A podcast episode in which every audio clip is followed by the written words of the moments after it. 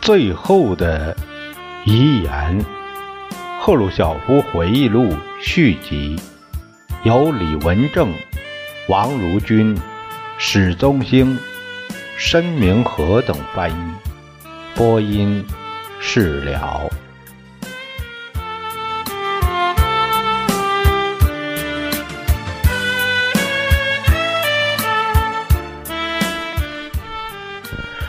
任何一个主权国家，如果能签署这样的文件，那怎么可能呢？如果我们签署了，我们就会默认这种不公正行为必须加以纠正。换一句话说，我们将必须放弃对上述领土的要求。我们又回到了原来的地方。会谈破裂了，我们的代表团回到国内，直到今天，这个不平等条款还梗在我们的喉咙口。第二轮谈判将在苏联举行，我们在政府里讨论了这个问题，对我们的代表团。发出了相应的指示。这个代表团是由根涅拉洛夫率领的，他是个冷静、明智、能干的人，和中国人打交道完全可以胜任。这个根涅拉洛夫是远东方面有经验的老外交家。战前曾任苏联驻日本大使馆的政治顾问，战后在盟国对日管制委员会任职。可是中国人对我们的最后倡议从未作答。在我担任领导期间，谈判一直没有恢复。自从我的政治生涯告终以来，我从报纸上。留心中苏的边界争端，我推想我国政府的立场没有改变。事实上，我认为今天苏联执行的政策，同我担任政府和党的首脑时所执行的是一样的。下面是第十四节，其惶惑乎？当我担任领导期间，不论我们或中国人都不允许自己把家丑外扬。我们从来不把我们的丑闻或冲突登在报上，而且即使在我们争论最激烈的时候，双方都小心谨慎的不攻击个别领导人。可是从我退休以后，我在报上看到和在广播里听到中国人在声明中攻击我个人，还攻击我退休后组成的领导班子，这使我非常恼火。自从我退休后，我还听到前驻北京大使尤金。在一次会议上的讲话，谴责我对毛不尊重，因而损害了我们和中国的关系。尤金，他被认为是哲学和宣传鼓动方面的专家，怎能讲出这种无耻的话来呢？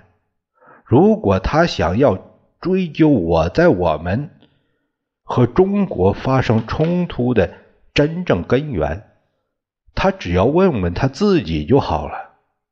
在我们和中国人发生真正的冲突以前，他打给我们的电报就如晴天霹雳。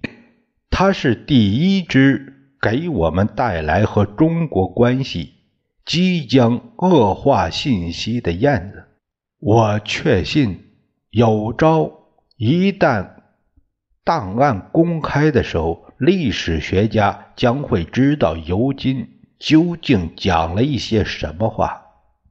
在结束我对中国的回忆之前，我愿意讲一件最近的趣闻。在我访问法国时，我出席了一次由法国政府为我举行的招待会。我有机会会见一个过去的幽灵——战前法国总理达拉蒂先生。他是应对当年法国没有能够和苏联联合起来共同反对希特勒。德国负责的人之一。后来，达拉蒂去了中国。我记得他是作为旅游者去那儿。他在回国途中经过莫斯科时，要求外交部约期和我会见。我把他的请求同我的同志们讨论了一下。我从来没有不事先和领导成员们商量就接见外宾的。我们决定，我应当接见他。我就在克里姆林宫和他见了面。我怀着好奇心，又一次见到这个曾和张伯伦一道把我们引进一场可怕的浴血战争的人。可是，我绝不是为了和他去争论他当总理时所执行的政策才同意接见他的。我只是对他要讲些什么感到兴趣。他提出了中国作为话题。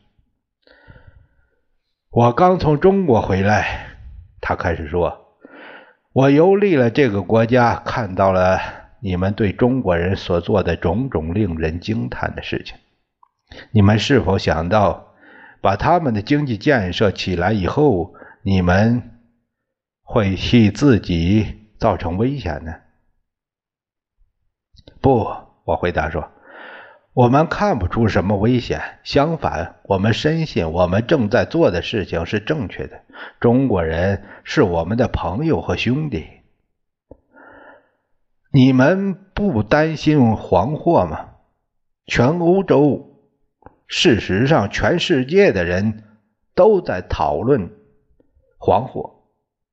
你们也不感到他的威胁吗？老实说，我对他的提问吓了一跳。我严厉的斥责他：“达拉蒂先生，我应当告诉你。”我们对事情的看法不同，我们不是按肤色来区分的。我们不管他们是黄种人、白种人、黑种人还是棕种人，对我们来说，唯一的区别是阶级的区别。中国是一个社会主义国家，因此中国人是我们的阶级兄弟。